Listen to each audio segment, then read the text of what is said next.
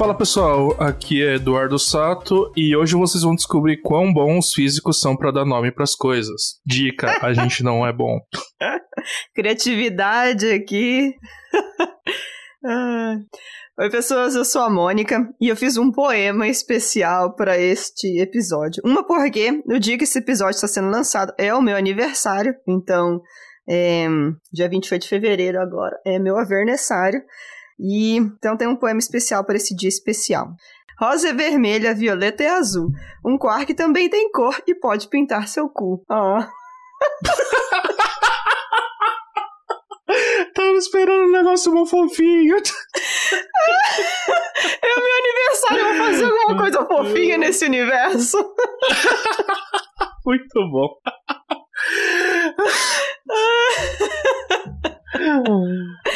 Ai, então, pessoal, como não deu para perceber, a menos que você tenha lido o título desse episódio, hoje a gente vai falar sobre ela, as interações fortes. Uh, bom, a gente, eu, a Mônica aqui, eu, alguns integrantes do Physicast estudamos física de partículas, né? E a ideia é tentar entender como são as regras básicas do jogo, né? A gente quer entender como a natureza funciona, vamos lá pro começo. Então a gente vai falar quais são os blocos fundamentais, que são as partículas elementares, e quais são as interações, né? Como que esses blocos interagem entre si, que são as forças. E, bom, interação gravitacional, interação eletromagnética, a gente tem uma razoável ideia do que, que é, mesmo não estudando, porque a gente vê isso no dia a dia, né? Então, assim, a gente vê, sei lá, a Lua dando voltas na Terra, a gente vê uh, coisas caindo no chão, a gente sabe mais ou menos o que é gravidade. A gente consegue ver, sei lá, ímãs atraindo coisas, a gente consegue ver, uh, sei lá, é, eletricidade estática, vários efeitos são macroscópicos e coisas que a gente vê no dia a dia. Agora, as outras duas, interação fraca e interação forte, a gente só vê no mundo microscópico. E assim, o problema tá aí, né? A gente não tem intuição nenhuma. Então, hoje a gente vai falar um pouco sobre uma dessas mais misteriosas, que é a interação forte. Uh, vai ser um episódio bastante introdutório, a gente vai falar bastante da história do problema, né? Por que, que a gente decidiu inventar uma força, a gente inventar esse conceito de uma força forte e como a gente fez para provar que ela existia. E é isso, gente. Uh, um lembrete é que a gente tem agora um Catarse. Então, se você gosta do nosso podcast, quer apoiar o nosso projeto, considere se tornar um apoiador. O link vai estar tá aí na descrição e também nas redes sociais. Então, eu peço encarecidamente que vocês uh, considerem se tornar apoiadores do Physicast. Mas é isso, vamos ao episódio. Vamos quebrar a simetria. É isso. Então, nós precisamos quebrar a simetria para começar o episódio. Então, vamos quebrar a simetria em 3, 2, 1.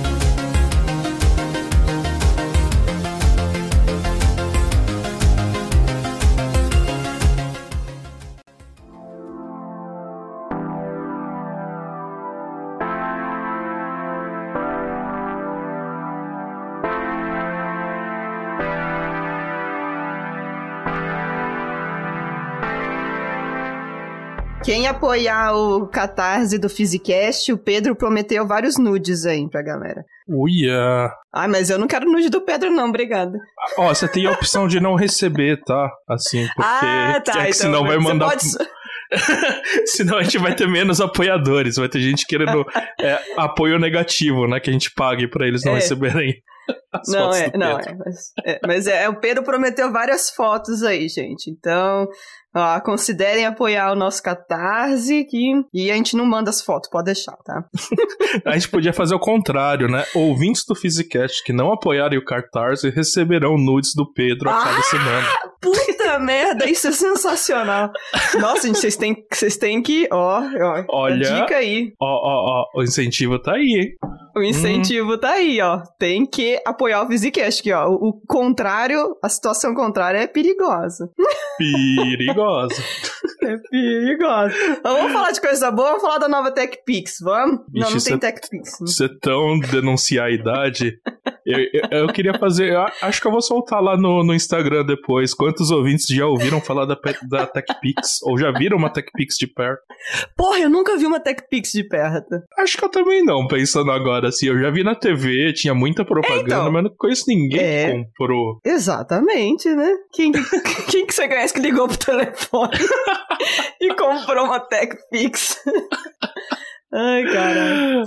Gente, sem, sem, denunciar mais a idade das pessoas que compõem esse Physicast aqui, né? Que tá triste hoje, né? Chegando perto aí, cada ano é né, um ano a mais. Vamos falar de coisa boa aqui, então, legal, né?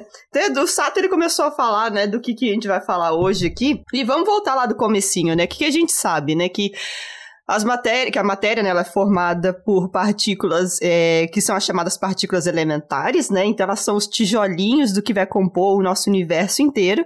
E hoje em dia, né, e, e as partículas elementares são as partículas que não têm subdivisão, né, que não são subdivisíveis, né? Então, é, pelo menos até hoje, hoje a gente está gravando esse podcast dia 24 de fevereiro, 1 e 24 da tarde para mim, então até hoje as partículas que a gente falar colocou até o horário as... para garantir, né? Vai que daqui não, é... uma hora sai, sai um artigo, né? Não, é tem que garantir, vai que, né? Falar, é Mônica fala! Né? Não, não quero, essa, não quero essa bomba na minha mão, não. Então, hoje, 24 de fevereiro, 1h25 da tarde agora, né? É, o que a gente vai falar aqui hoje são as partículas que ainda são elementares, né? Tá tudo valendo neste mundo lindo e maravilhoso da física. Mas o que a gente sabe, né, é que dessas, de, dos tijolinhos, né, que compõem o nosso universo, são, né, o, é o grupo dos leptons e o grupo dos quarks. O grupo dos leptons é composto por nossos amigos é, velhos, né, os elétrons, estão aí com a gente, né, vem aí na, nos nossos momentos bons, nossos momentos ruins, na alegria e na tristeza, tem também o primo deles mais pesadinho, o Muon, e tem um outro um primo também um pouco mais pesadinho, o Tal. Esses dois aí não estão aí com a gente não, só aparecem nos momentos bons, eles são interesseiros. Não estão interessados em participar do nosso dia a dia não. E tem os neutrinos, né? Os lindos, maravilhosos neutrinos, que são os leptons uh, neutros, né? Eles não têm carga elétrica. E vocês já conhecem, já sabem do, do, meu amor pelos neutrinos, né? Então, a gente vai parar por aqui, senão vai ser um Physicast de neutrinos. Mas além desses daí, tem. E, tipo, a gente sabe lidar com os elétrons, né? Porque eles têm carga elétrica, a gente sabe lidar com essas partículas aí, né? A maneira com que eles interagem e blá blá blá blá blá. Então, deixa eles pra lá. Mas, aí vem os quarks. E aí tem um problema, né? V vários problemas. O que a gente conhece por hoje em dia são seis quarks, né? E é, o up-down, o bottom, uh, não, tem antes dele. Up-down, charm, strange e top e bottom. Um, Tava cantando a musiquinha, né? Pra lembrar os nomes. Ou não? Não, pior que eu não tava, né? Eu tava com problemas mesmo. Não, é que você falou meio no ritmo, tem, tem ah. uma musiquinha, né, que fala up, down, charm, strange, top, bottom. Ah, tipo... é? não sabia, inclusive, você pode estar cantando para a gente? Ai, eu não lembro o resto da letra. Eu tenho que procurar no YouTube, mas essa musiquinha ficou famosa. Eu, eu lembro só dessa parte, porque eu uso ela para lembrar o nome de todos os quarks. Depois a gente compartilha então com vocês uma versão do Sato cantando essa musiquinha. Eita, tá bom. Eita, eu tô prometendo várias coisas aqui hoje, uh -huh. passando vários cheques sem fundo, hein. E a Mônica tá mentindo para vocês, hein? Ela falou que tem Ih, seis quarks, na verdade tem 36 ah, é. quarks, mas aí a gente vai contar é, essa história é. mais pra frente. É, tem, tem, tem, seis nomes de quarks. É isso. A gente é tão preguiçoso pra dar nome que a gente nem nomeou todas as partículas, né? Nossa, é verdade, a gente né? deu seis nomes e falou, nomes ah, usa aí. Não, esse daí é o Up Verde. Mas calma, gente, a gente vai explicar. Tá dando spoiler, mas, tá dando spoiler. É, eu tô dando muitos spoilers aqui, mas sei lá, de repente alguém já viu alguma coisinha, né? E aí vai, já liga assim, nossa, cor verde. E você vai descobrir que cor nem é cor, tá? Então. É, né? Físicos são horríveis para dar nome. E assim, esse episódio inteiro vai ser uma prova disso. Vocês vão ver. Eu vou pontuar cada vez que a gente der um nome ruim. Nossa! Mas, vamos... fazer um bingo? fazer um bingo? chutar quantos nomes ruins a gente consegue apontar nesse episódio. Nossa, gente, vai, ser, não vai tem, ser muita coisa. É, valor didático nenhum, assim, que foi um físico que fez uma piadoca e ninguém quis dar um nome melhor e a piadoca continuou como nome oficial. Então, a gente podia fazer isso, né, começar, com algum é. nome brasileiro, né? E deixar Já- a piada aí com algum nome É. brasileiro, tipo cu, né? Pra começar, a gente já falou o nome dos quartos, tem um quarto que chama Strange, estranho. Tinha uma Né? partícula de estranha. E era porque era um dado estranho no meio dos dados. E. Ó, só pra vocês terem uma ideia, mas a gente tá pulando partes, né? Vamos pro começo. não sei se a Mônica tinha isso, né? Mas, assim, eu era um aluno chato na, na escola, assim, no ensino médio mesmo. E primeira vez que mostraram aquele modelinho do Rutherford, né, do, do átomo, você fala, não, porque o átomo é composto por elétrons e que estão girando em volta de um núcleo, e dentro desse núcleo tem o quê? Prótons e nêutrons. E aí fala assim, os nêutrons têm carga elétrica nenhuma, né? Ele é neutro, né? E os prótons têm carga elétrica positiva. Calma. Aí já acende aquele alertinha, né? Se fosse um desenho ia aparecer um ponto de exclamação na minha cabeça, né? Que é por que, que a porcaria desse núcleo não explode, né? Você tá colocando um monte de carga positiva lá dentro, Né? Primeira tipo, pergunta. tudo juntinho ali, assim. A gente nunca, Pra começar assim, ó, a gente nunca representa os átomos em escala, porque não caberia no papel, basicamente, né? Se você tem, assim, pra vocês terem uma ideia de escala, ah, um campo de futebol fosse a eletrosfera ali, o lugar que ficam os elétrons dentro do átomo, o núcleo ia ser um grão de poeira ali no meio do, do, do campo. Então, assim, não dá pra representar isso no livro, né? Não é didático. Mas saibam que, assim, aquilo não tá em escala. E, assim, eu tô falando do tamanho do núcleo, não do tamanho do próton. Então, dentro desse núcleo tem um monte de próton. Por que, que essa porcaria não explode? Você, você também perguntava isso? Sempre, né? Né? E, assim... Como que esse negócio não explode? Bom, É, ele explode, né? Só você dá um tiquinho, um pontapézinho inicial. É, mas assim... são os 500 também. Só, só para vocês terem uma ideia de quão radical é esse modelo, né? Assim, primeiro assim, a gente não. Você pega lá historicamente, o Rutherford, quando ele fez o primeiro, o primeiro experimento lá, que ficou conhecido como experimento de Rutherford, ah, ele fez isso em 1911. E o que ele fazia basicamente era bombardear uma finíssima, finíssima folha de ouro com partículas alfa. Partículas alfa são é, núcleos de hélio, né? Ou seja, dois prótons e dois nêutrons. E aí ele viu o que acontecia, né? Ah, a maioria passava reto e algumas tinham uns espalhamentos muito fortes, assim, para uns ângulos altos, né? Então ele falou assim: olha, parece que a maior parte é vazia e tem um- uns núcleos ali, um- umas partes ali que se você acertar essa parte, nossa, ele é rebatido, né? E aí ele começou essa ideia de modelo atômico, mas modelo atômico, o, o núcleo não tinha estrutura. Ele era núcleo e elétrons. E aí, assim, é, é, normalmente nos livros didáticos eles pulam esse passo, né? Ah, ele só foi descobrir que o próton existia em 1917. Ou seja, tem seis anos aí. Você manja como que ele descobriu, Mônica? Oi? Você manja como que ele descobriu o próton nesse experimento? Foi de. Como assim? Não, Pera. como você lembra como que ele, como que o, o próton foi descoberto? Porque assim, é- é- o primeiro experimento lá que era com ouro, o problema é, ah, você não consegue ver a estrutura do ouro tacando partículas alfa lá, né? Não, não tem como. O que, que ele fez? Porque ele era um físico chato, ele montou o mesmo experimento, só que aí ele começou a usar outras, outros elementos como alvo.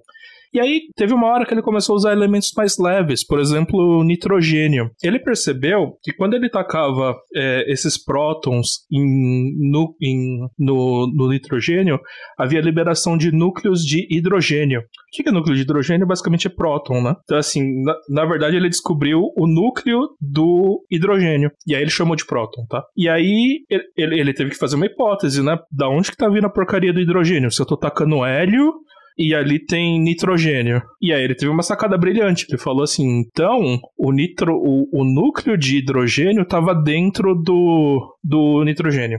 E aí ele fez a hipótese mais brilhante, assim, que eu acho que ele teve na carreira dele, assim. Todos os núcleos são formados pelas mesmas coisas. E aí teve, foi a hipótese do próton, né? Então, assim, a gente consegue construir núcleos maiores, é, juntando um monte de núcleo de, de hidrogênio, ou seja, prótons. E aí ele adicionou isso no modelo dele, né? Que era núcleo e, e é, elétrons. Agora o núcleo é formado por prótons. E assim, só que quando você somava, uh, você, você conseguia saber quantos prótons deveriam ter lá pela carga do, dos uh, elementos químicos, né? E pelo número de elétrons também. E a, a, a massa não batia, né? Então você tinha que é, supor que tinha alguma coisa a mais ali. O nêutron em si vai ser descoberto bem depois lá pelo Chadwick e outra galera, mas assim, por enquanto isso não é importante pra gente. O ponto é, quando ele faz esse, essa hipótese, ele tá fudendo o modelo, né? Porque agora tem um monte de carga positiva ali que não explode. Adoro, adoro. Adoro. Fodendo, fodendo as hipóteses, hein? É isso. E assim, eu vou dar um número aqui para vocês. Vamos pensar o átomo mais simples, que tem mais de uma carga positiva, que é o, o átomo de hélio, né?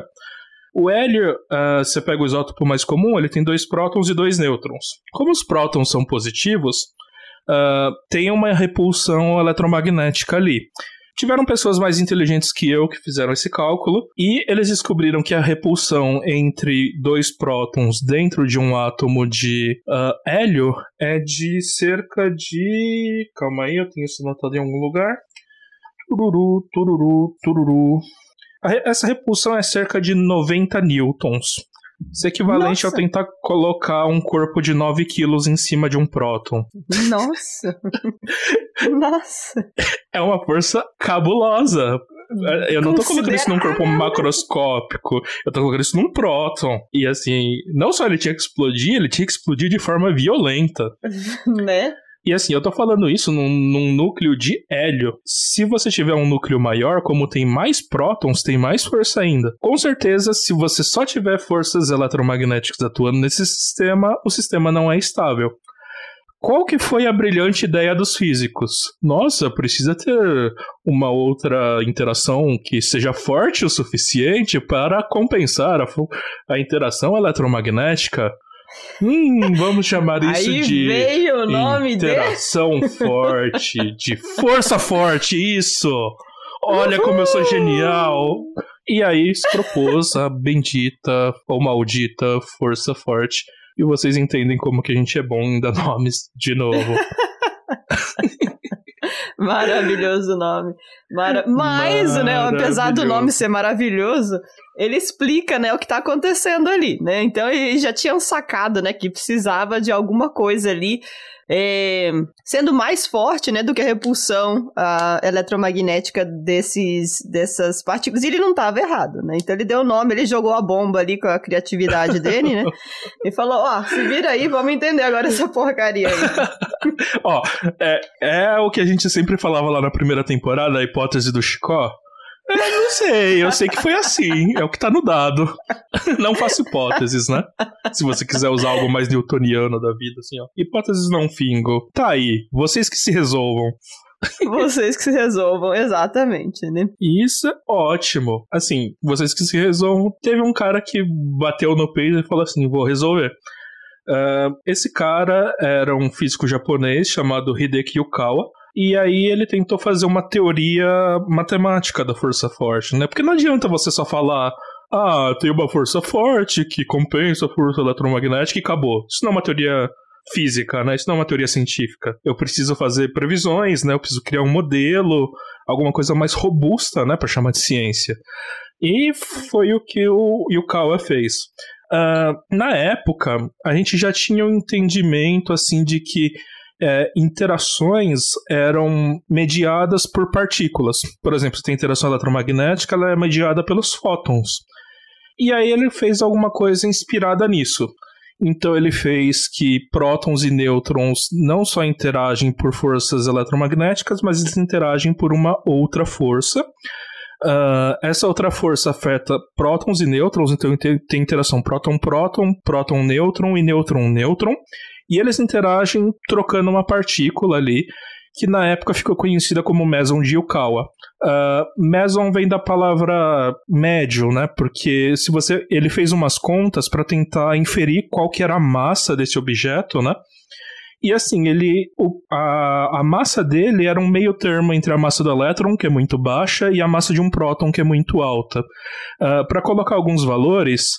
Uh, a massa de um elétron é 0,5 MeV, Uh, a, a, massa de um próton é 1000 MeVs, mais ou menos, 938, se não me engano, mas perto de 1000. E aí ele estava prevendo alguma coisa ali perto de 100 MeVs. Uh, MeV é uma unidade de medida, mas só para vocês entenderem. Então um era 0,5, o outro era 1000 e ele estava prevendo alguma coisa na ordem de 100. Uh, ah, e parecia que essa partícula não ia ter spin, assim, ele colocou algumas propriedades lá, ah, é uma partícula escalar, ela se comporta como um bóson, estou falando alguns termos técnicos aqui que não importa, mas o importante é, a teoria dele era bem robusta. Ele previa uma série de um, características e uma partícula que tinha que existir, que é o meson de Yukawa. E aí, assim, tudo bem, você tem uma teoria bonita, mas assim, todo mundo consegue escrever uma teoria bonita no papel, né? Vamos achar a porcaria do Meson de Yukawa, né? E, nossa, isso foi o boom da física de partículas, praticamente, né? Foi. E ainda teve vários problemas que. Não problemas, tipo, teve. Tiveram várias confusões, né, no meio do caminho, até envolvendo físicos brasileiros que Verdade. A, né, a história do Meson de Ukawa tem ligação grande com o César Lattes. Um, então tava lá o César Lattes fazendo a pesquisa dele, encontrou umas partículas que realmente pareciam, né, a, a, a partícula de, de Yukawa, né, só que, na verdade, ele, né, ele estava fazendo experimentos com chapas de chapas fotográficas, etc. Então ele encontrou né, os produtos de decaimento dessa, dessa partícula e etc. Foi uma descoberta, né, muito, é, foi uma descoberta que, era, que foi muito importante, né, na, na área de física de partículas uh, e tudo mais. E é, ele não estava sozinho, né? ele estava fazendo essa pesquisa com outros um, cientistas, só que no final das contas um, ele não ganhou nada, né? Bom, é, mas de fato era isso, né? O, o, o Lattes. Uh, ele trabalhava com basicamente com isso que a Mônica falou, né? Uma espécie de chapa fotográfica e no começo ele estudava raios cósmicos, né? Então o que eles estavam vendo ali era uma coisa que aparentemente não conservava é, momento linear, né? Quantidade de movimento. Na, nas chapas. Ele, por, por que, que isso acontecia? Porque a chapa só consegue é, registrar o caminho das partículas que são eletricamente carregadas. Então ali parecia que surgia uma partícula do nada, ou parecia assim que, sem motivo algum, havia um desvio da trajetória de uma partícula carregada. O que era explicado quando, na verdade, ali existia uma outra partícula, só que ela não era carregada e por isso não era registrada. Uh, isso ficou conhecido como meson pi, né? Uh, e todas as partículas no começo, que eram chamadas de meson, eram tentativas de achar o meson de Yukawa, tá? Uh, e aí depois ele foi, com a mesma tecnologia, tentar buscar essa partícula em aceleradores. Uh, conseguiu detectar também em aceleradores. E a equipe toda que trabalhava com ele é responsável por, pela descoberta do Meson Pi, ou Pion, como a gente chama hoje, né? Uh, quem acabou recebendo os louros de verdade foi o chefe do grupo lá, o Cecil Powell, né? Mas foi isso, né? Uh, e é extremamente importante para a física. Uh, outra partícula que foi descoberta na época, na verdade um pouquinho antes, foi o muon, que no começo eles chamavam de meson mu. Uh, depois eles foram, assim, isso é história da ciência, né? Hoje a gente não chama mais ele de meson mu porque ele nem é um meson. Uh, a gente, depois de um tempo, definiu o que é um meson e é que nem Plutão, sabe? Plutão não é mais planeta, Muon não é mais meson. E aí agora a gente chama de Muon e Muon faz parte dos leptons lá que a Mônica falou no começo. Só que uh, essa busca, não, não só pelo meson Yukawa, assim, mas os, os desenvolvimentos da época em física de partículas fizeram a gente achar uma porrada de partícula. Não era só pion, era pion, kaon, é, sei lá, um, algum, algumas outras partículas e uma. Assim, a gente começou a ter uma cacetada de partícula, é literalmente um zoológico, assim, era muita partícula. E aí, assim, até falavam na época, assim, que no começo, quem descobriu uma nova partícula devia ganhar o Nobel. Agora, quem descobrisse, descobrisse uma partícula tinha que ser preso. Você tá complicando demais a natureza, amigo. Pra que tanta partícula? A história das partículas é muito legal, assim. A gente não esperava achar uma cacetada de partícula, mas achou, e o que a gente faz com isso, né? E aí... A gente engole esse monte de partícula aí. É isso. E aí a gente tem que explicar por que, que tem tanta partícula, para que tanta partícula. E outro físico teórico, eu gosto de falar do trabalho dos teóricos, porque, bom, sou um deles, né? Outro físico teórico tentou matar essa, essa questão no peito, né? No caso, duas pessoas diferentes proporam isso. O Mel Gelman uh, faleceu recentemente, o cara era um físico brilhante, e o outro é o Zwig. Uh, e eles proporam que todas as partículas que estavam sendo descobertas, e não só elas, mas prótons e nêutrons, eram formadas de partículas menores. E aí, assim, porra, ó, ó, olha a história da ciência. Primeiro a gente falou que o átomo era indivisível. Beleza, o átomo é indivisível. Nossa, átomo do grego indivisível. É, é indivisível? Não. O Rutherford descobriu em 17 que tinha próton dentro do átomo. E, bom, a gente já sabia que tinha elétron, né? Então, de forma alguma, ele não é indivisível. A gente consegue tirar coisas dele. E agora, o Gelman e Zwig estão propondo que mesmo o próton que tá lá dentro é divisível também. E acho que é até por isso que a Mônica colocou lá o marco temporal no começo desse episódio, falando, ó, daqui é indivisível até hoje, hein? não sei se tem um outro passo aí, falta tecnologia pra gente, né? Né? Vai ter. É bom deixar registrado aí, porque coisas Sim. mudam sempre. E tem pessoas procurando realmente estruturas, tanto em elétrons, na, na parte dos leptons, né, os muons, quanto na parte dos quarks. Agora a gente vai falar quark, né, que é a proposta do Gelman. Uh, e até eles colocaram o nome disso de Prion, ou Preon, eu não sei como se pronuncia isso, mas Prion é o nome das estruturas que poderiam existir além das partículas elementares. Uh, voltando para o episódio. Para as partículas que tinham na época, eles proporam três quarks, que eram o up, o down e o, o strange. Uh, o strange Uh, como a gente falou já, é, é, brincadeira de físico, né? Porque tinha umas partículas que eram estranhas, né? Os kaons. Uh, e aí, o que, que, acontece? Eles deram um número quântico para esse kaon aí para explicar alguns fenômenos que se chama estranheza. E aí, para como o kaon era composto por mais de um, uma partícula, né? Vamos dar o nome de, desse quark aqui de estranho, porque sim, eu sou físico e eu posso. e para deixar tudo mais legal, a carga de estranheza do quark estranho é menos um. Assim, eu, eu fico muito puto com essas coisas. Físicos são ridículos, nada é didático. Você fala, não, a estranheza do estranho é um, né? Não, ele é menos um. Não, menos um. Sim. Uh, pra época precisava desses três para completar lá, para conseguir descrever todas as partículas que a gente tinha detectado até o momento. E era uma porrada de partícula. Tenta fazer todas as combinações de três coisas uh, de up down strange, né? Uh, a gente descobriu também que as partículas. Uh, aliás, a gente não descobriu, né? Isso daí é a proposta do, do, do Gelman e do Zwig, né? Que algumas partículas são compostas por três quarks e algumas partículas são compostas por um quark e um antiquark.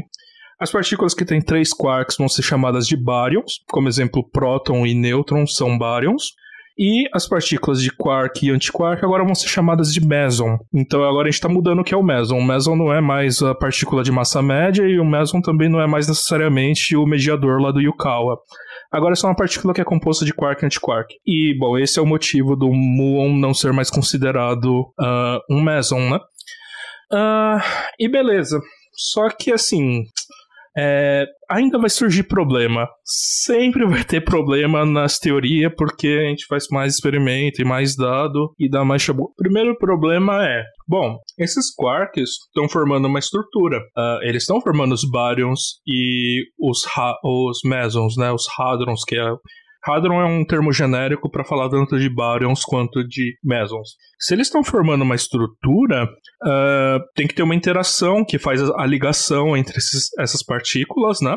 E outra coisa, não, não é suficiente falar de interação eletromagnética nesse caso, você olha os números quânticos dos quarks não dá certo. Então a gente vai ter que ter uma nova interação. Dando spoilers aqui, essa vai ser interação forte também. Na verdade, essa é a descrição mais moderna da interação uh, forte, né? Não só aquela que vai é, interagir prótons e nêutrons dentro de um núcleo, mas aqui faz a as interações dentro do, desses baryons, né, entre os quarks. E outra coisa era que, assim, se você olhasse lá as partículas que eram descobertas, tinha algumas partículas que iam ser uh, descritas, por exemplo, você pega um baryon que tinha três quarks iguais, por exemplo, os três quarks U. Isso é um problema. Uh, um problemaço. Um problemaço.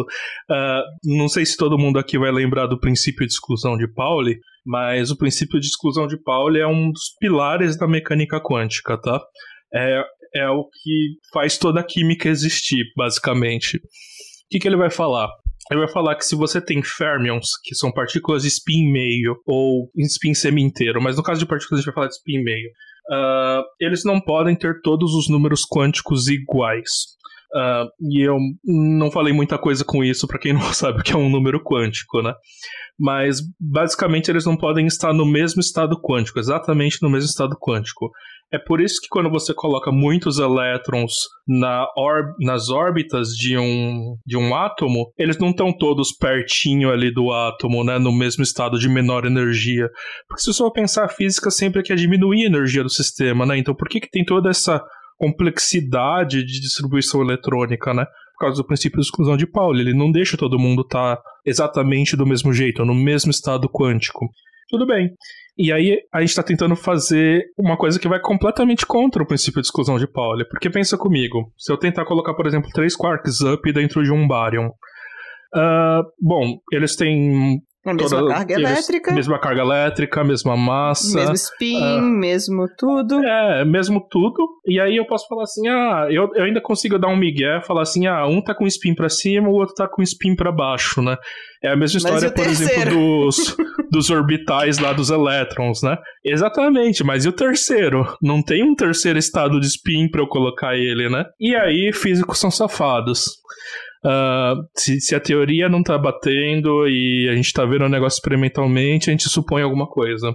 Nesse caso, foi um chute, assim, tipo, ah, tem uma carga a mais aí, né? Tem um número quântico que a gente não, não, não tá contando. Uh... É, tem uma característica, essas partículas elas vão ter uma característica a mais que a gente não tá vendo, que a gente, né, nunca viu até hoje, mas que essa característica a mais vai ser diferente entre as três, de forma que cada um desses quarks up que estão dentro desse mesmo baryon, eles vão ser três indivíduos, né, diferentes, né? Um vai ter, cada um vai ter suas características ali separadas. Então, apesar deles serem trigêmeos, né, tipo, mesma massa, mesmo mesma carga elétrica, mesmo tudo, cada um saiu ali de com uma coisinha diferente. E nesse caso, a galera que né, criou essa parte aí resolveu chamar essa característica diferente de cor. Sim, cor. cor. E que não Quer tem dizer nada que alguém foi lá e pintou cor é. do espectro eletromagnético, assim. Quer então. dizer que alguém foi lá e pintou o olho desses trigêmeos aí? Não, né?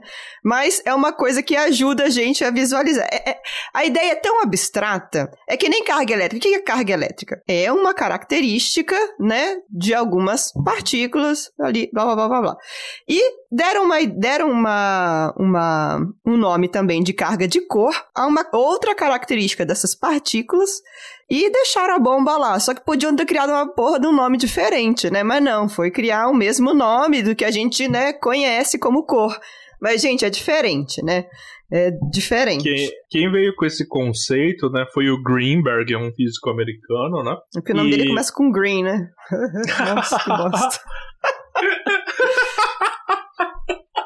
Ai, gente. Eu não, não tô bêbada, esperando. gente. Não, é nem eu. Ai, caralho. Não sei o que eu ia falar.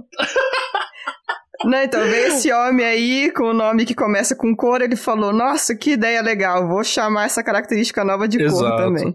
Ah, o que eu falar é, se alguém tá contando os nomes ruins, coloca, dá um mais um aí, dá o mais mais lá, Nossa. igual na programação. porque é mais um nome horrível. Horrível. Mas, assim, por que. Vai, vai, vamos, vamos falar agora por que, que eles chamaram de cor. Novamente, assim, ou é uma piada ou é uma analogia. Nesse caso é uma analogia. É aquilo, uh... no fundo, no fundo, no fundo, faz sentido, né?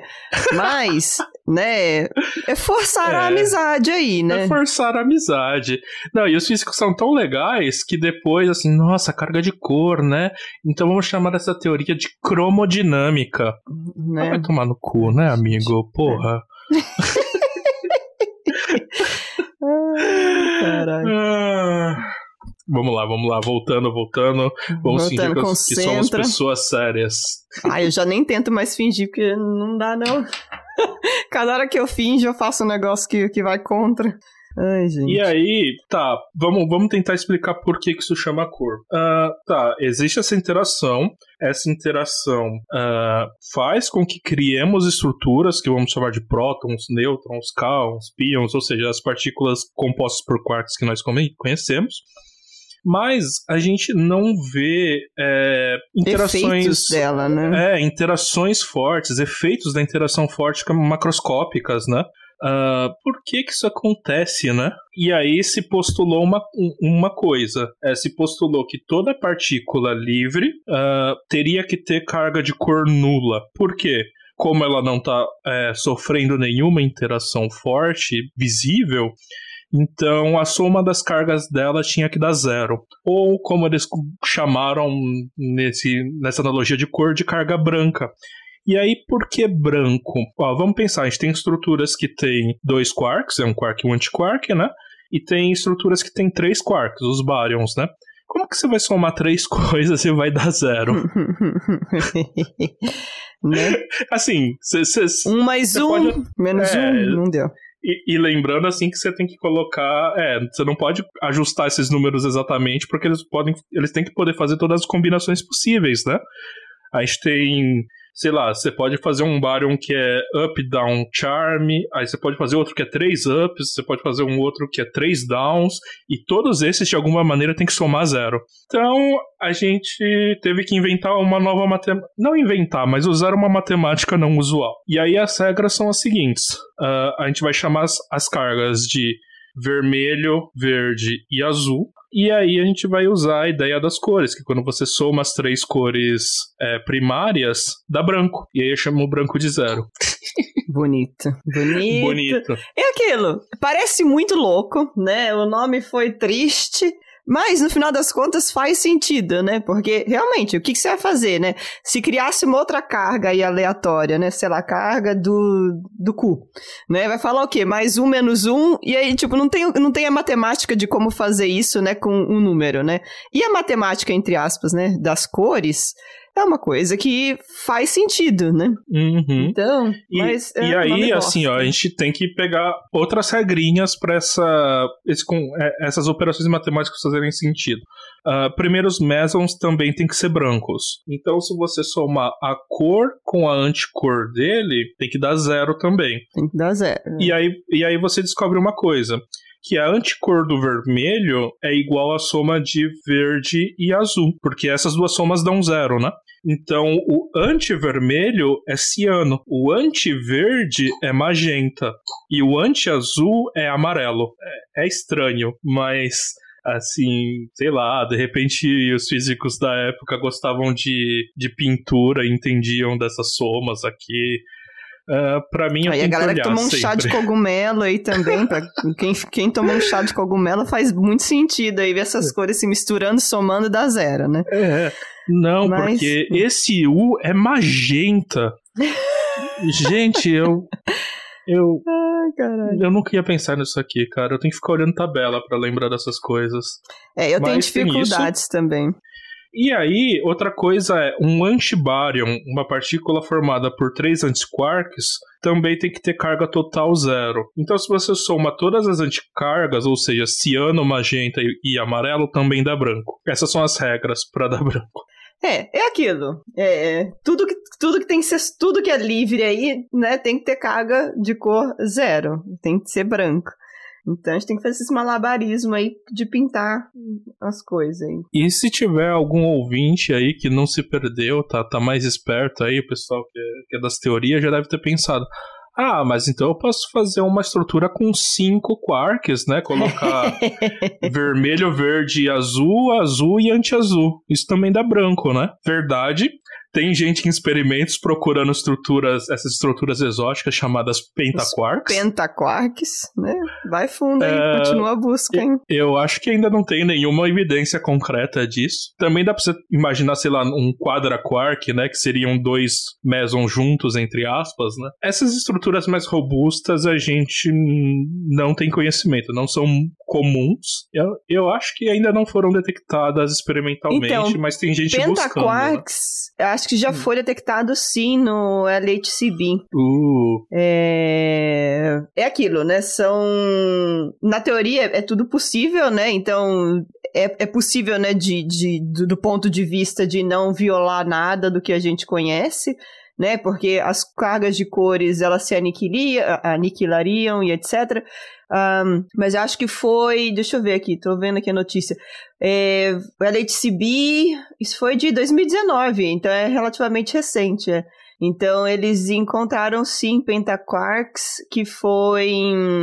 É, sei lá, tem um nome aqui esquisito.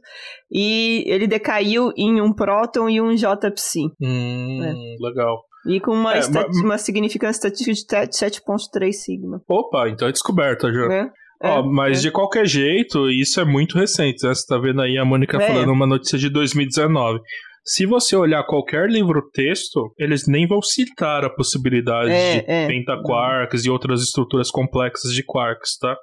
Uh, isso é só uma curiosidade, mas assim, a maioria das partículas que a gente conhece ou são baryons ou são mesons, né? Estruturas de 2 e 3 quarks. É, e também são as que vivem mais, né? Tipo, esse, aqui ele não fala o tempo de vida dessa partícula aqui, não, mas é, qualquer uma dessas estruturas aqui vai ser extremamente instável, né? Então vai decair muito rápido e não faz parte da nossa, do nosso dia a dia, né?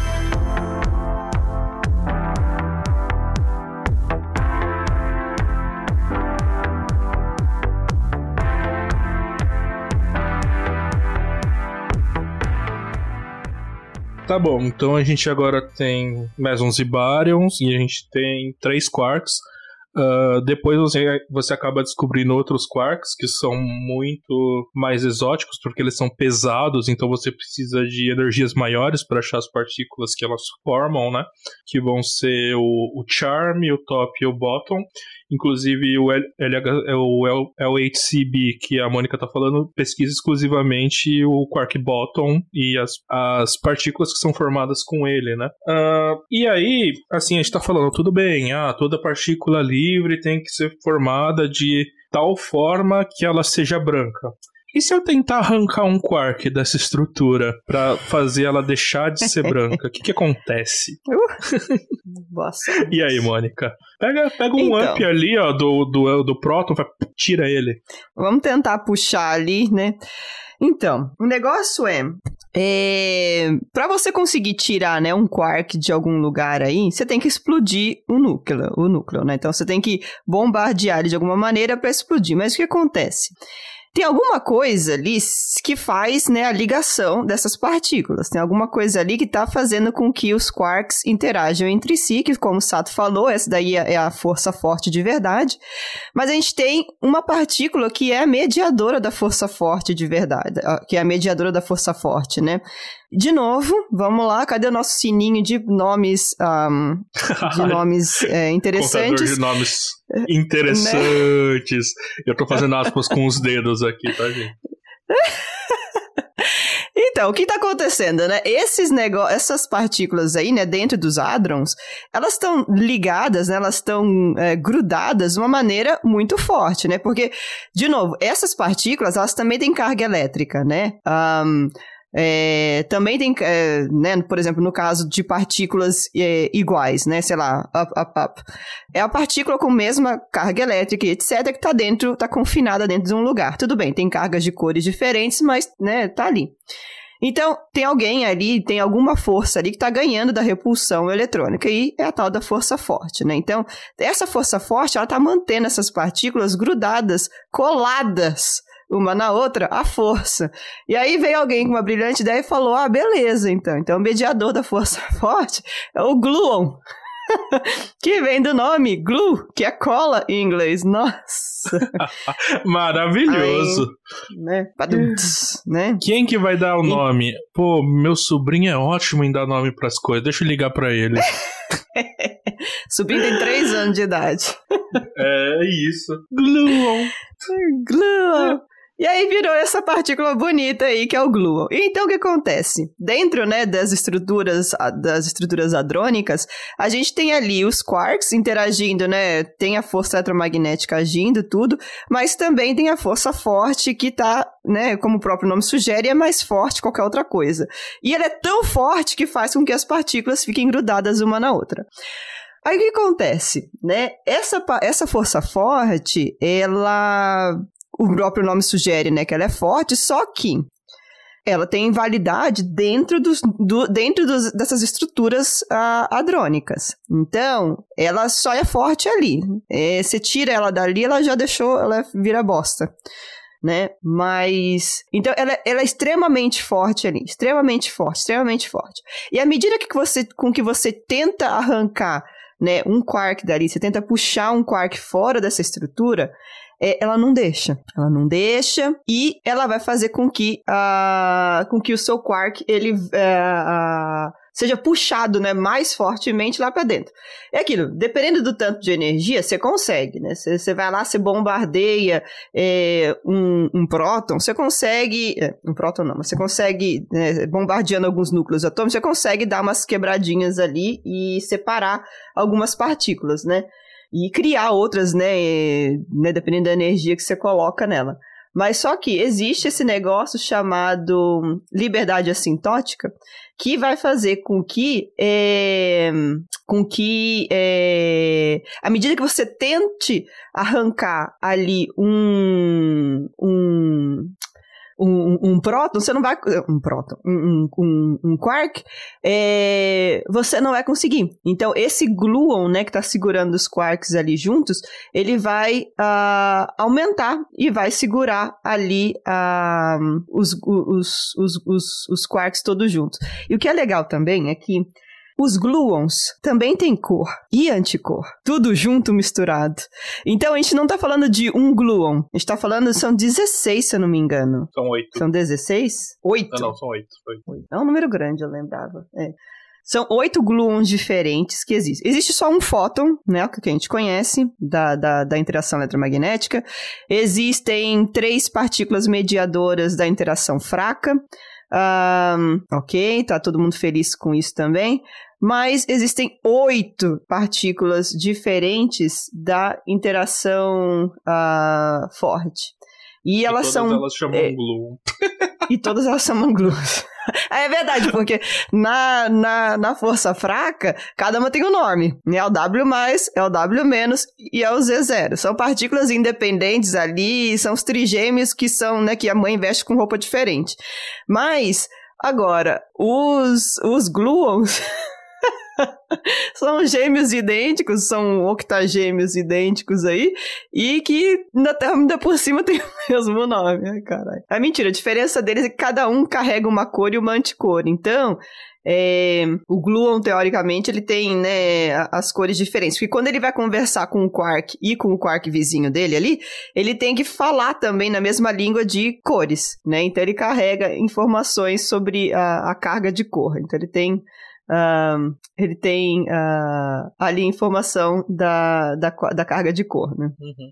É, e assim, é, essa é uma característica interessante da interação forte. A interação forte tende a mudar a cor do, do quark que está interagindo, né? Uh, e outra coisa que é interessante do gluon em relação ao fóton, o fóton é a partícula que media a interação é, eletromagnética, mas o fóton é neutro para carga elétrica. Então, fótons não interagem entre si através da interação eletromagnética. O gluon, ele não carrega uma cor, ele carrega uma cor e uma anticor. Então, o gluon pode é, também interage é, de forma forte com outras partículas. Então você pode ter interação de vários gluons, de gluon com quark, e vira uma. Assim, é, é, é, é mais suruba. complexo. É mais. É uma suruba. É uma suruba. É isso. Não é, não é casalzinho, é suruba. Você não sabe o que é o cu de um, o que é o negócio do outro, vai tudo ali misturado. É. E assim, todo mundo interagindo com todo mundo. Bastante as contas que se fazem em cromodinâmica quântica, né? Que é a parte que estuda a interação forte da física. Deixa ela bem complicadinha, assim. Tem mais possibilidades de interação, né? Uh, é, a galera é versátil uma... aí, né? É isso. Uh, e como eu, eu, eu, tinha comentado lá no começo, né? Eu falei, ah, a Mônica mentiu para vocês, né? Não tem 6 quarks, tem 36 quarks. Agora a gente consegue entender por quê. O que, que caracteriza uma partícula elementar? Uh, uma partícula elementar é uma partícula que tem essas cargas, essa massa e esse tempo de vida. Basicamente, essas informações que a gente quer quando a gente fala de uma partícula. Se eu mudo a carga da partícula, eu não estou falando da mesma partícula. Vamos pegar um exemplo: elétron e pósitron. Elétrons e pósitrons são absolutamente iguais. O que, que muda neles? A carga elétrica. Um tem carga positiva e um tem carga negativa. E aí a gente coloca nomes diferentes para essas duas partículas.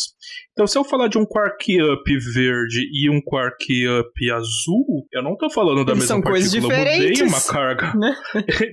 Eles são coisas diferentes, mas aí a gente, sei lá, se a gente tava com nome tava em falta, a gente precisava economizar, e aí a gente não deu nome, a gente só fala qual cor que ele tem. É, mas na prática também lembrar nome de 36 partículas diferentes ia ser meio complexo, né? É Eu isso. não ia saber quem que ia. Aí ia ter a regra de quem ia poder interagir com quem, quem ia poder comer quem. Eu não ia saber ali quem que ia, o que ia acontecer, né? Mas falando em comer é coisa com coisa, é interessante que existe, né, uma, uma, uma procura, né, pelos chamados glue balls, né, que são uh estruturas isso. que são formadas. Tô, tô, só tô jogando bosta aqui no ventilador que ninguém sabe ainda, gente. Nossa. Mas é, é, é teórico, seriam estruturas. É, é, é, então, é teórico, mas é mais legal. Mas seriam estruturas, né? Então a gente tem estrutura hadrônica, né? Sei lá, o próton, né? Que é formado pelo quark up, down, é, blá blá blá blá blá, né? Por dois ups e um down. É, então, existem estruturas hadrônicas ali de coisas formadas por quarks e os gluons, né, fazendo a, as ligações ali, etc. Mas já que existe a possibilidade, né, de gluon interagir com gluon, por que, que, eles não formam a estrutura deles ali? Por que eles não formam um grupinho deles ali, né? Então existe, né, a, a, ideia teórica de que existem umas glue balls, que são as estruturas formadas só por gluons interagindo com gluons, o que é possível, né, da parte de vista teórica, e. Só que a gente não encontrou ainda esse, esse, esse rolê aí. É. Mas é interessante. Eu já vi até pessoas tentando colocar glue, glue balls em, em teorias de cosmologia para ver se tem consequências. E. Nossa, até legal. Tem, mas eu não consigo julgar quão boas as teorias são, porque não, não entendo o suficiente, sabe? Mas tinha uma galerinha aí que de vez em quando aparecia nos congressos para falar isso. Mas, Mas é aí, interessante, novo, a ideia parece mó legal. É. E aí, assim, você pode chegar agora naquele seu amigo nerd, no seu crush nerd também, e falar: sabia que o up não é uma partícula, o up é seis partículas? Nossa, até derreti Por... aqui. E aí você ainda fala assim, não, porque você tem o up vermelho, o up verde, o up azul, o up ciano, o up magenta e o up yellow. É tipo você chegar na loja lá de comprar celular, ao invés de você chamar tudo de iPhone, você fala, não, eu quero o iPhone verde, vai ser diferente do iPhone dourado, sabe? Cada um dá um nome assim. Ah, no final acho que é melhor mesmo que não tenha tanto nome, né? É, eu, eu, eu estaria fudido. Eu tenho dificuldade de lembrar o nome da, da, das coisas mais mundanas. Eu ia estar tá fudido. Ai, gente. Mas, muito bom. Então, essa é a loucura que acontece aí no mundo. No, no, no, aí, no mundo assim, só, só pra. É, uh, só para vocês não, depois não me perguntarem, mas e as antipartículas? Na verdade, eu já incluí as antipartículas. Por exemplo, se eu tô falando de um up ciano, na verdade, eu tô falando de um anti-up vermelho, né? Porque aí eu troquei a cor, né, pra anticor. E aí o que carrega ciano, magenta e amarelo são as antipartículas. Né? Só esse detalhe. Você pode também falar. falar que... é. É. Você, você pode falar também anticor, ao invés de Isso. falar o nome coisa. Se você falar anti-vermelho, as pessoas vão te entender acho que é mais, até mais, é mais comum, né? Falar anti-vermelho é, do que é, falar é. ciano, né? É. Eu não sei nem o que é ciano. O que é ciano? Ciano é tipo aquele azul claro, assim, cor de céu. Ah, não, não é cor de céu. Meio cor de piscina, não é? Tipo, azul meio esverdeado até. É isso? É, é, é, isso, é isso. Ah, tá. É. Então é isso. Magenta eu sei. É. É, e tipo qual que é um o outro? Amarelo. Amarelo também forte. tem, né? É, amarelo é amarelo. É, ciano, ciano, ciano é difícil, é, mas. Mas é, o povo fala a anticor, que, que é mais ah, ah, fácil de entender. Aliás, é, outra coisa interessante, assim, é, é o que a Mônica estava falando do com- comportamento da interação forte. A interação forte é bem diferente, por exemplo, da interação gravitacional e da interação eletromagnética em relação a como ela varia no espaço. Para o caso da interação eletromagnética ou interação forte, ela sempre vai cair com o quadrado da distância, né? Então, quanto mais longe, mais fraco ela fica e assim por diante, né? Ah, a interação forte, para fazer uma analogia aqui, ela parece mais ou menos com uma tira de velcro. Ah, se as partículas estão. Vai colar velcro agora também? é, É. isso. Ah, entendi. Então imagina lá as partículas que estão formando o próton, por exemplo, up, up, down. Como que elas estão interagindo? Como se elas estivessem coladas por um velcro. E aí pensando, gluon não é tão ruim, poderia ser pior, né? É, O que que acontece? Quando elas estão muito próximas, é, não tem muita interação. Se você, assim, se você tentar é, aproximar mais elas, ela é um pouquinho repulsiva. Então ela não vai fazer, por exemplo, as partículas se sobreporem. Elas ficam lá, tipo, tem uma distanciazinha entre elas ali, é o que faz ah, essa estrutura ter um tamanho, né? Ela não é tudo num ponto. Se você aumenta um pouquinho essa distância, ela começa a, a se tornar atrativa. É como se fosse um velcro, né? Se você tenta puxar, ele, ele cria uma resistência, né? Mas se você não puxar, ele tá ali. É de boa. Então, assim, é muito parecido com um velcro mesmo. Não sei se eu escolhi uma boa essa- analogia. Não, eu, eu achei, achei excelente, porque eu achei sensacional. Né? Colar velcro é uma coisa que as pessoas sabem fazer, né? Então você põe ali o velcro junto, né? Ele tá lá, tá de boana, tá de boíssima, né? Tá segurando uma coisa na outra, né? Mas, né, as- cada um no seu espaço ainda. Mas aí você tenta puxar, né? Tem uma certa Assim, resistência ali. É. Eu tava pensando no- nos tênis que eu tinha quando criança, do Seninha, pelo, pelo tom da música. Ah, mas eu tava também tava pensando coisa. nisso, é óbvio. Eu tava pensando. Não, E aí, mentira. assim- O que eu tava. o que eu tava pensando são nos plásticos que a gente cola lá no, no detector. Que a gente, tem- a gente fez uma, uma tenda, né, pra manter uma sala limpa ao redor do detector. E ela toda grudada com velcro. Então é nesse vel- velcro que eu tava pensando. Ah, boa, boa, Hum. boa. Ah, bom. Mas aí vocês estão pensando assim: se eu fizer força suficiente, o velcro desgruda. E isso também é verdade para as partículas, para interação forte. Só que vai acontecer uma coisa interessante. Ah, você começa a puxar esse quark para fora da estrutura dele. E aí começa a atrair, né? Ele, fica- ele faz uma atração muito forte. Assim, eu tô fazendo analogia com um velcro, mas pensa num velcro que é forte pra cacete. Assim, que tem, uma, tem infinitas fibras ali. Então ele tá puxando muito É o velcro. o velcro, assim, não desgruda por nada. Aí você faz mais força. Vai ter um momento que você vai colocar tanta energia nesse sistema que a energia vai ser suficiente para você criar um par de partícula e antipartícula. E aí, quando essa partícula que você está puxando demais desgrudar da estrutura que você estava, por exemplo, do próton, ela vai se ligar à antipartícula criada e a partícula criada vai entrar para dentro do próton, por exemplo. Então você vai acabar com o meson e com o próton. Você não vai. Ou, ou outro baryon, né? Dependendo do que você criar. Mas o mais comum é continuar sendo próton e você criar outro meson. E aí no final você continua com duas estruturas que não tem cor. E agora essas duas estruturas são livres. Então, assim, mantém ainda a ideia do confinamento, né? De você só ter partículas livres ah, incolores ou de carga zero. É, e faz todo E- sentido com o que a gente vê no experimento, né? Porque quanto mais a gente bombardeia, né? Quando a gente faz experimentos tentando, né, bombardear essas estruturas para tentar quebrar essas estruturas, a gente não consegue, né? Mesmo com toda a energia que a gente consegue lá no LHC, a gente não consegue ver é, as estruturas de cores separadas, né? Ela, a gente sempre vai ter resposta com estruturas é, incolores. É verdade. E quanto mais energia colocar, se você colocar uma energia brutal de uma vez, ah, você pode criar, quebrar essa estrutura várias vezes, mas em cada quebra vai criar um par de partícula antipartícula, e no final você vai ter um monte de mesons ali. E isso cria um, um jato relativístico, um pessoal de, de que você chama isso de jet. Uh, se vocês já viram imagens lá do LHC, quando ele colide dois prótons, é isso que está acontecendo. Ele acaba criando uns jatos de partículas. Então, no final, você nunca é. tem um quark livre. Isso é legal. É. Mas você pode uh, continuar tentando. Vamos continuar tentando aí. Vai que um dia a gente Vamos consegue, continuar né? tentando.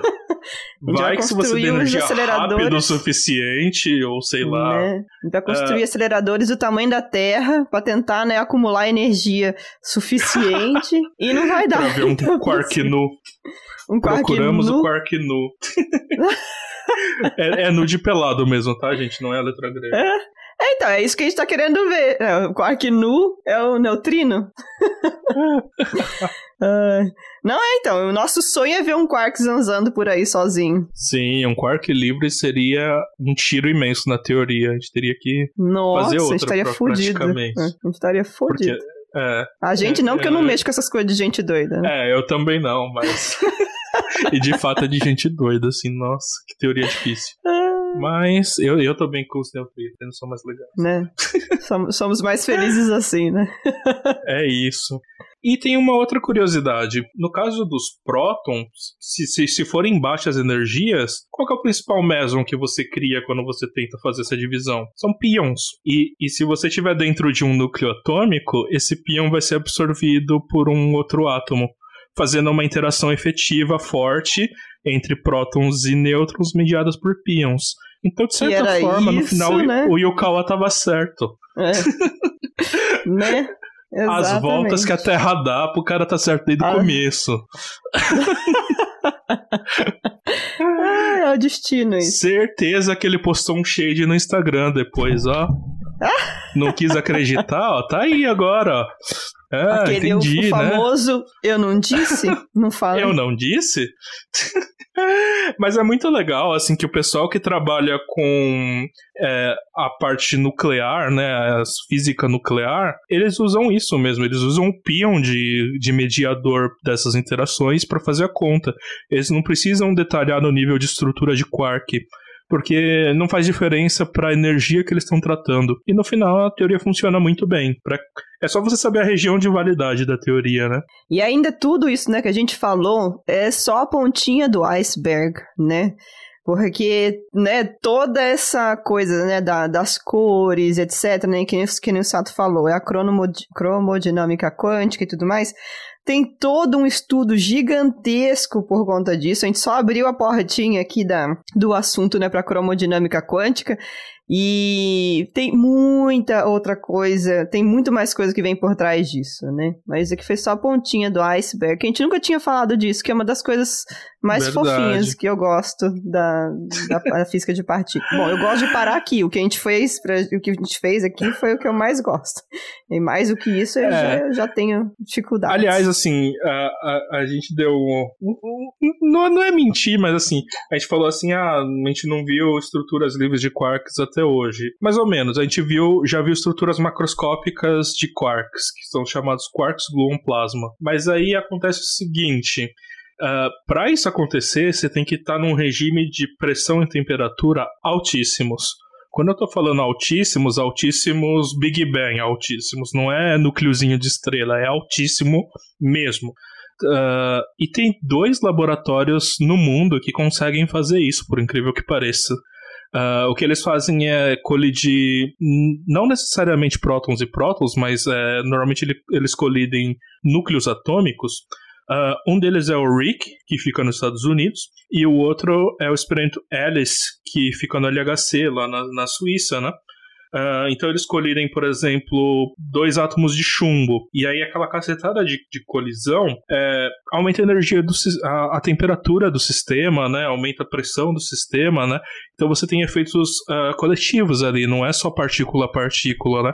Então meio que você não tem hadrons bem definidos. Porque a gente estava falando lá que os, os quarks formam essas estruturinhas chamadas hadrons, né? Ou baryons com três quarks, ou mesons com dois quarks. Uh, quando você faz isso, ele meio que vira uma coisa só, não tem estruturas tão bem definidas. Ele, ele se comporta mais parecido como um líquido. É, e vira um mar, é- assim, né? É, e ele é, um, é uma estrutura aí. Não tá livre ainda, né? Ele tá confinado nesse quark gluon plasma, né? Que é tipo um. Imagina um, um líquido mesmo, assim, mas é, ele não tá confinado do jeito que a gente conhece, né? E estudar essas estruturas é muito importante para entender como que o universo se formou. Porque uma das transições de fase fundamentais do universo é passar desse estado de plasma, que é tudo uma sopa, para estruturas de quarks e depois prótons e etc., que a gente chama de hadronização. E a gente é falou tão disso lá no primeiro episódio Lá no primeiro episódio. do Physicast. É, e isso daí é transição de fase. Quando eu tô falando transição de fase, é igual essas que vocês estão pensando aí. Sei lá, água vira gelo. É, o universo vira de sopa, vira quarks e hadrons.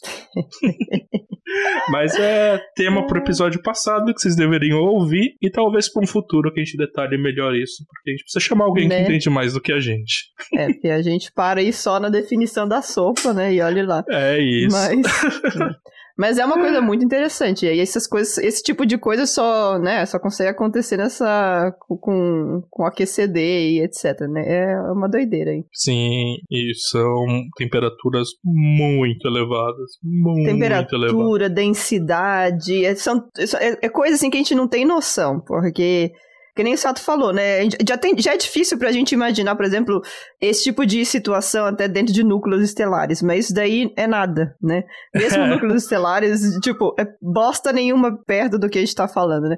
É um negócio totalmente inimaginável, né?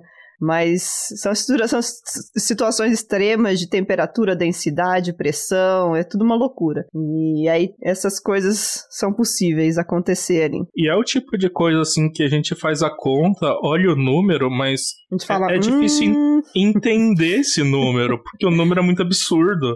Você olha e Né? fala assim, vou Oi? comparar com o quê? Hum, Né? não tem nada Hum, no universo.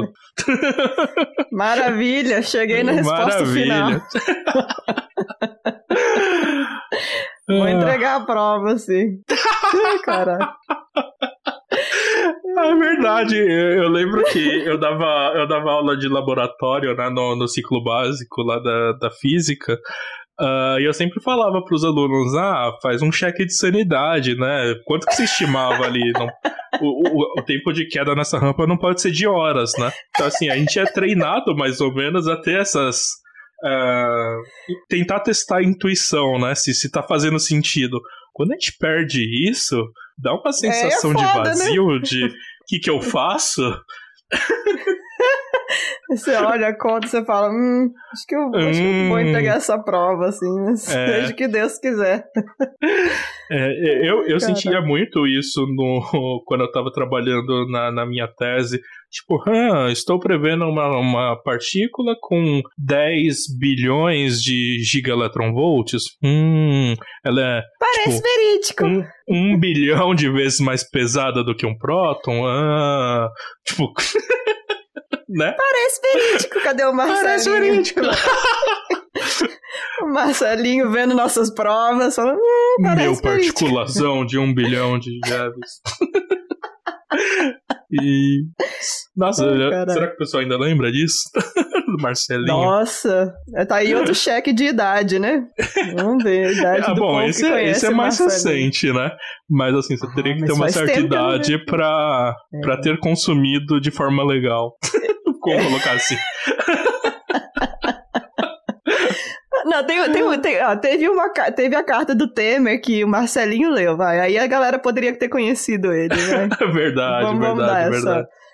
Ah, A carta do Temer é maravilhosa. Mas assim, na voz saudades do Marcelinho. Temer, né? Nossa, né? Odiava o Temer, mas agora saudades Temer. Né, o vampirão.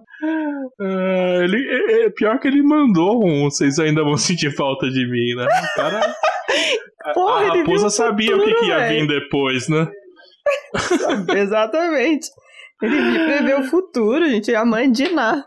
Ai, cara. É isso. Mas, Mas, né? acho que era isso que a gente tinha pra falar, né? Tem, tem mais pra É. falar? Bom, óbvio que tem, né? Tem, ixi. A gente, Mas o só que a gente selecionou porta. pra hoje é só a pinceladinha ali, aquela pontinha do iceberg. É só a E cabecinha. Pra só a aprender cabecinha. mais, você tem que mergulhar.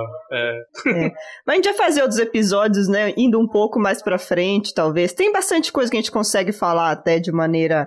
É, né, mais é, sem tanta sem tanta profundidade Verdade. assim, mas tem coisa que a gente consegue falar, né? A gente vai preparar os episódios, né, entrando um Aliás, pouquinho por essa assim, porta.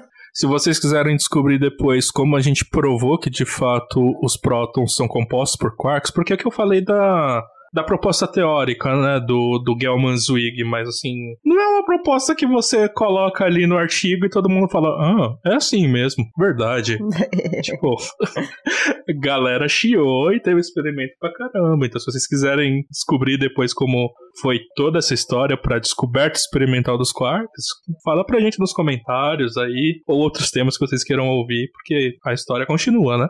Tem bastante coisa aí. Gente só abriu a portinha hoje e a gente colocou um, um- pezinho ali dentro, mas em algum momento próximo a gente continua entrando nessa porta aí, porque tem bastante coisa legal sobre esse número das cores quânticas que, que existe por aí.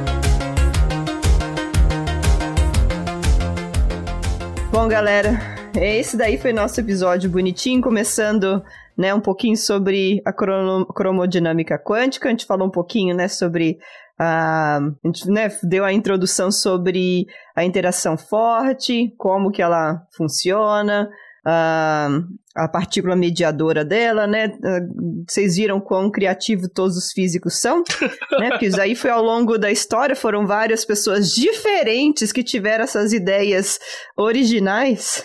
E ninguém pra falar assim, tenha uma ideia melhor. Não. É, exatamente, não. Deixaram tudo. Mas é que, no final das contas, por mais estranho que tudo pareça, ela funciona, né? E a gente continuou tocando o barco porque tá funcionando e, né? A gente faz... e é bom que a gente tenha que fazer piada da gente mesmo, né? A gente continua, todo toque que a gente vê disso, a gente faz piada. Como a gente é criativo. e continuamos. Mas é assim a vida, gente. Relaxa. Virou é assim, meme, tá né? tudo normal. É, tá tudo, tá tudo sob Agora, a- controle aqui. Agora eu acho que é de propósito. Tipo, ah, alguém vai achar alguma de coisa aí e chamar de bacon, sabe? Tipo, porque sim. Ai, Ah, não, mas meu sonho é que a gente. Não, mas meu sonho é a gente chamar ah, essa porra aqui, sei lá, esse cu. E deixar o nome cu aí e vamos levando, né? E aí ninguém conta pros gringos, ninguém conta pros gringos. E aí um dia a gente vê, né? Ah, vocês acharam o meu cu? Achamos, achamos o seu cu. chamo. Hum. O cu está evidente nesses dados. O cu está evidente. Olha o tamanho desse cu que apareceu aqui. Então, tipo, né? Um dia, meu sonho é que a gente faça isso. A gente não conta pros gringos. E, né, toca o barco. E aí, Toca algum dia lá na frente vão falar: Nossa, olha só. E vão fazer essa piada com a gente, né? Ah lá, não sei o quê. Olha só o que fizeram. Não tem problema, não tem problema Sem problemas. né? Bom, galera, mas então é isso. Esse daqui foi. Espero que vocês tenham gostado desse episódio.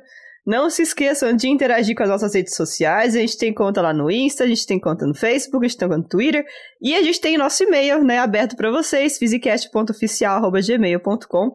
E agora, né, o Sato falou isso lá no começo, mas eu vou reiterar aqui. Temos o nosso Catarse e temos o nosso Discord também aberto, que todos vocês, né, estão convidados para vir fazer parte do nosso Discord, onde a gente interage com vocês. Então tem o link do nosso Discord em qualquer uma das nossas redes sociais, então caça a gente lá, entra no nosso Discord que a gente bate papo e considerem fazer, é, considerem, né, contribuir para o nosso Catarse, porque a ajuda de vocês é sempre muito bem-vinda. E lembra da nossa ameaça, né, para quem não para quem não for contribuinte, né? Pedro vai mandar nude. Então, é bom vocês irem lá e fazerem uma contribuição. Você ouviu beleza? até aqui, a gente já tem o seu e-mail. Ah! tá com seu endereço já, gente. Já mandar a foto do Pedro. Caralho, por correio, né? Vai ser que nem a, as corujinhas do Harry Potter lá, que o cara vai tentar até fechar a caixa Exatamente. de correio e vai vir mais coruja. Exatamente. Então, ó, fica sério o negócio aí. Então, considera contribuir, ajudar, ajudar a gente aqui, que tem muito mais coisa de física legal pra gente falar pra vocês. E para isso a gente precisa da sua ajuda, ok? Mas então é isso. Então, um super beijo para vocês, pessoas, e até a próxima. Tchau. Falou, galera. Tchau.